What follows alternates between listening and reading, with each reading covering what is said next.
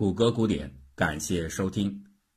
从吉特洛案，被告只因宣传了一种听起来具有颠覆后果，实则毫无实现可能的理念，就被判入刑；到惠特尼案，被告因加入了左派组织，就遭受法条的惩处。无论这段期间最高法院大法官们的判词如何纵横捭阖，摆在人们眼前的事实却是。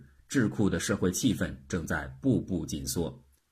大法官们虽然总以超脱政治而自况，但实际上，作为一个人，他们也不可能决然自外于整个社会。出现密集的支持限制言论自由的多数判例，便不足为奇。然而，独立司法的好处在于，它始终为那些勇于从不同视角思索世事、体验情理的法界精英们。打开着一扇窗，正是这扇窗照亮了未来的人心曲直。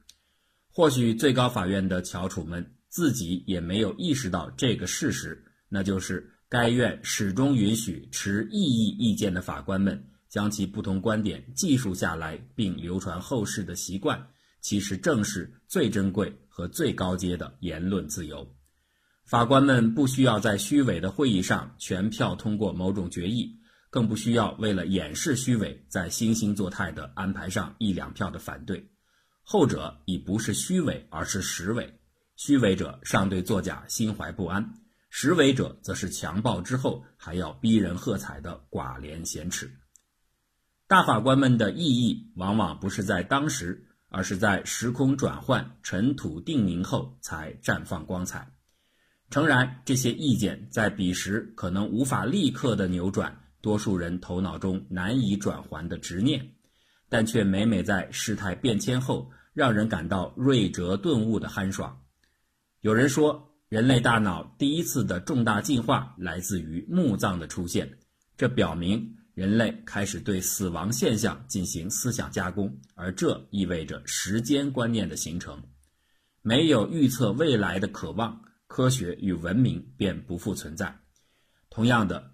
大法官们的所谓超然独立，只是他们始终乐于，并且因专业训练而相较于一般人更加善于洞察未来社会发展的法理所系。唯有勇于额手前瞻，方可不囿于眼前浮云。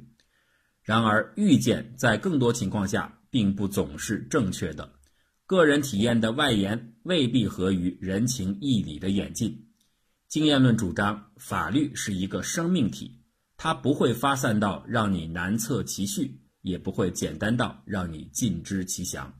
所以啊，能被后世接纳甚至嘉许的精彩理念的提出者，总是诸如布兰代斯和霍姆斯这样的个别法官。他们或许拥有了能力之外的一份幸运，但对于整个司法体系而言，这样的进步却是对诚实与勇敢。包容与意义的回报和奖赏，这样的奖赏是那些凡是出于一人一言的社会永远无法得到的。在那样的社会里，其言也硕硕，其行也诺诺。秉持良知者哀愤尽逐于外，唯利是图者谄媚弄权于内，芸芸求生者无奈苟求一安，却美与愿违。进步是自由的结果。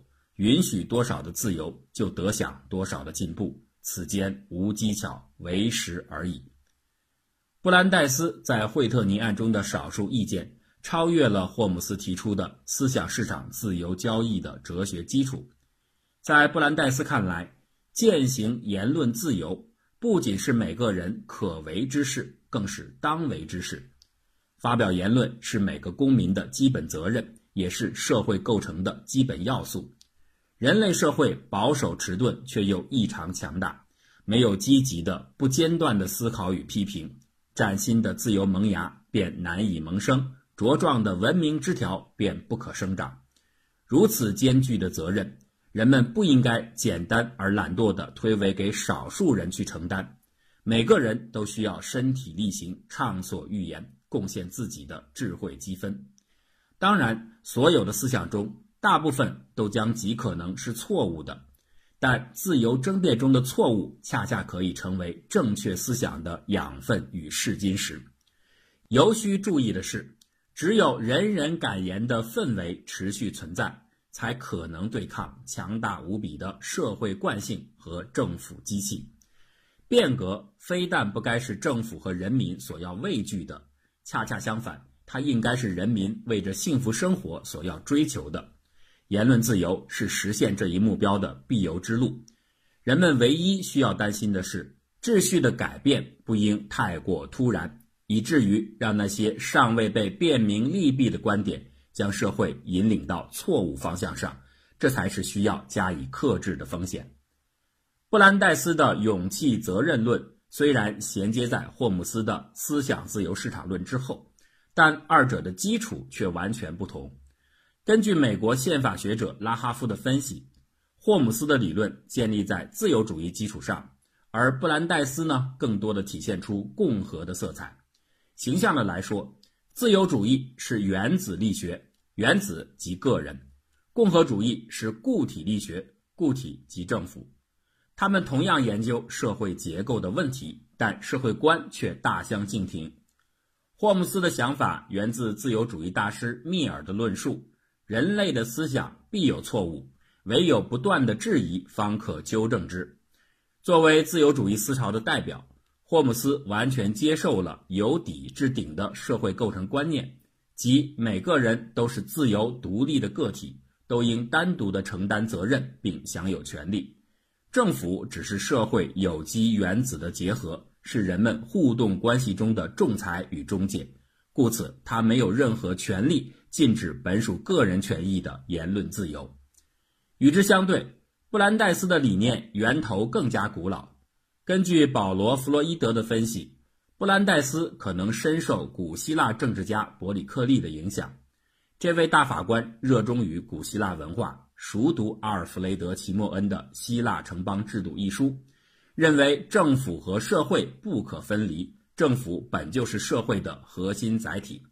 他将众人积极参与公共管理的城邦雅典视为民主典范。由此视之，呼唤民众善尽言论之责，捍卫言论自由，正是布兰代斯希望把雅典的辉煌投射在合众国大地上的坚定理想。尽管有自由共和的理念缘起之别，但在表现层面，霍姆斯和布兰代斯却建立了共识，即不能导致迫在眉睫而且显著的严重后果是言论自由的边界。这个共识因为明晰合理，具备高辨识性，因而它虽然发表在少数意见中，却仍能渐渐焕发生命光彩。而成为日后多起案件中界定言论的标尺，从深邃的法哲学思想缩减为应用层面的标准，这是难以避免的简化。霍姆斯主张，法律不是道德的体现，法律在任何社会都是多数人对少数人的意志暴力。这种与生俱来的刚性，就要求法律必须适配足够的可预见性，以使任何受法律管辖之人。都能对自身行为的后果有毫不模糊的判断，这才足以要求个体担负独立的法律责任。这正是霍姆斯提出“明显而立即”这个标准的深层用意，也就是强化法律的可预见性。布兰代斯的主张是，判断言论的侵害注定是一个程度问题，必须提供给陪审团足够的自由裁量空间。然而，为了使陪审团在面对司法实践的广阔空间中有章可循，某种可供判断的准则必须被建立出来。这就是他和霍姆斯形成标准共识的原因。然而，这样一来，意料不到的局面却出现了：广泛的使用让明显而立即的这个标准善变为一种工具。工具化属性就意味着强烈的主观选择性。法官可以选择这样运用工具，也可以选择那样运用工具。其结果是，原本用以保障言论自由的思想，在固化为工具之后，反而可能成为限制言论自由的武器。宪法学者贝格因尔早就注意到了这个陷阱的存在。如果有法官提出，在某些情境下，捍卫言论发表的代价是让整个言论自由的环境遭到破坏。那么，为了长久的言论自由，就理所应当的屏蔽当前的言论。事实上，这种以子之矛陷子之盾的场景的确发生了。而当癫狂来临时，纵使是开辟言论自由之路的先行者，也难于免俗。一九五零年代前后，因为冷战的关系，美国国内反共情绪高涨。一九四八年，以美国共产党总书记尤金·丹尼斯为首的十一名党员被指控在一起学习交流共产主义思想，内容当中可能含有暴力颠覆政府的倾向，故而违反了史密斯法案。该案的审理旷日持久，是美国司法史上有名的长案。整理出来的证据仅文档多达一万六千多页。搞笑的是啊，因为传播共产主义而发生的这起案件，在初审当中，辩护律师竟然利用法庭作为宣扬该党宗旨的宣传平台，这引起了法官的强烈不满。初审法官哈罗德·麦蒂娜多次与辩护律师发生激烈交锋，要求律师不得借辩护之名行宣传之实。甚至威胁以藐视法庭罪法办律师。经过长时间的庭审，最后十一名被告均被裁定罪名成立。官司之后一路向上，经过上诉法院，最后来到了联邦最高法院。一九五二年六月，大法官们作出终审判决，以六比二的投票结果裁定本案初审适用的史密斯法案并无违宪之处。值得一提的是。本案在联邦第二上诉法院审理期间，处理上诉案的正是前文提到过的最早主张捍卫言论自由的汉德法官。他和霍姆斯的交往以及彼此的信件往来，对霍姆斯后来在言论自由问题上的观点转变起到了无可替代的作用。然而，在丹尼斯诉美国案中，汉德的态度却发生了一百八十度的转变。在美国爆发共产主义革命的可能性几乎为零，这点所有法官都不持异议。故此啊，按照明显而立即的危害标准，从事共产主义宣传没有越过言论限制的边界。可是汉德法官却提出，共产主义革命的罪恶实在深重，尽管在美国它很难发生这个事实，稍稍缓解了这项罪恶的严重性。但仍不足以削弱到任其自由宣传的程度。在面对非常规威胁时，明显而立即的言论标准可以弃之不用。事后看来，本案当中的汉德法官对言论自由的态度确实发生了根本性的翻转，但他自己却不以为意。他甚至这样说：“即使霍姆斯仍然健在。”他也会因我在此时改变了他的言论标准而含笑九泉。已经离世的霍姆斯大法官究竟会作何感想，无人知道。但汉德的表现却不难解释：他太珍视言论自由了，以至于他不容许能保障言论自由的宪政秩序遭受到丝毫的意外。在戾气横行的年代，作为一个自然人。很难对抗肃杀的冷战情绪，而去冷静地评估所谓共产革命爆发的可能性。正如他自己所说，共产政党不是普通政党，它是一个具有高度纪律性和严密组织的政党。它善于渗透进入各个战略部门，不容忍党内的反对意见。从党纲到领导人的言行，他都一直在鼓吹暴力革命，以推翻既有制度。这就是汉德心目中共产主义宣传的非常规之处。如其得逞，则言论自由荡然无存。他不能容忍这样的风险存在，哪怕是万分之一也不行。为此，宁可抛弃所谓的自由言论的标准。贝格因而指出的工具陷阱，在此时完美的出现了。心理的标尺是为了丈量风险，但面对风险的恐惧却可能扭曲心理。这样的扭曲并不会只作用在汉德一个人身上，这就是为什么最高法院的多数意见会支持本案判决的原因。首席大法官文森完全采纳了汉德修正后提出的新公式：为了避免风险，每个案例都应该在计算邪恶的恶劣系数之后，用发生的不可能系数进行打折，然后看其对言论自由的侵害是否仍可被认为是合法的。并不是所有人都在恐惧中迷失了尺度。本案当中，两票否决意见来自大法官布莱克和道格拉斯，他们在一边倒的时代气氛中保持了难得的清醒，并用有力的言辞努力说服着人们继续用理性捍卫言论自由。布莱克在异议意见中这样写道：“这些请愿者没有被指控为企图推翻政府。”没有被指控为采取了任何公开行动企图推翻政府，甚至没有被指控为写了什么或说了什么企图推翻政府。对他们的指控仅仅是这些人愿意聚集一起交流想法，并准备在稍晚时发表这样的想法。起诉书称这些人密谋组织共产主义政党，打算在未来借助报纸或其他出版物。教导鼓励人们暴力推翻政府，无论起诉书如何的措辞，这都是对新闻和言论进行事先审查的最糟糕的形式，而这点恰恰是宪法第一修正案所禁止的。只要本院还在行使立法审查之权，我就不能同意在第一修正案的保护之下，国会或我们自己可以在某些所谓的理性基础上。去支持那些压制言论自由的法律，这样的想法会把第一修正案弱化为仅仅是一种对国会的忠告而已。而如果这样解读，修正案将无法保护任何的言论，除了那些原本就不需要保护的正统且安全的观点。道格拉斯的异议陈述更加的有智慧，他在强调了根据明显而立即的言论标准。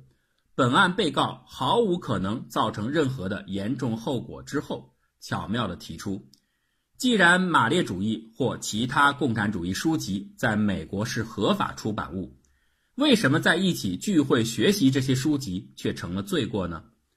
所有的法官都承认，所谓的暴力推翻政府的无产阶级革命在美国毫无机会爆发。为什么没有可能爆发？不正是因为自由交流下的人们认识到了这一类学说的浅陋与不足取之处吗？既然是言论自由让社会更加安全，那又有何理由去担心不禁止自由的言论会引发深重的危机呢？说到底啊，这些都是恐惧下的扭曲判断。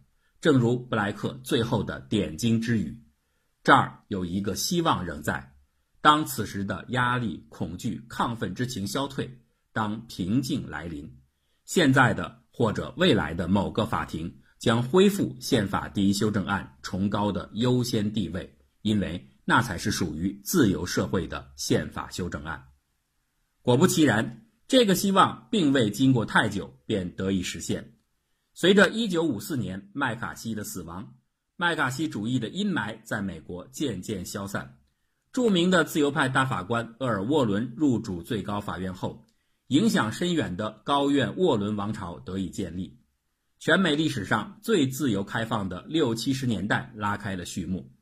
一九五七年，与丹尼斯案非常相似的耶茨诉美国案爆发，最高法院通过这次审判，推翻了此前丹尼斯案对言论自由的过度限制，明显而立即的言论风险标准。重新被确立并延续发展至今，回望这段跌宕起伏的历史，令人感慨良多。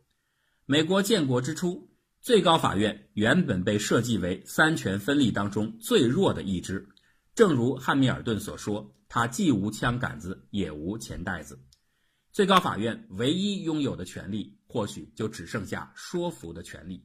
然而，深邃思想和雄辩言辞的力量。超出了所有人的想象。时至今日，这项说服的权利已经足以制约总统和国会的行动。当大法官们发现行政权或立法权抵触宪法精神时，哪怕他们的背后有强大的民意做后盾，哪怕这样的决策或许迎合了当时的社会情绪，最高法院的大法官们仍然会用恒久的价值和长远的利益，耐心说服人民。哪些举动是不可为的？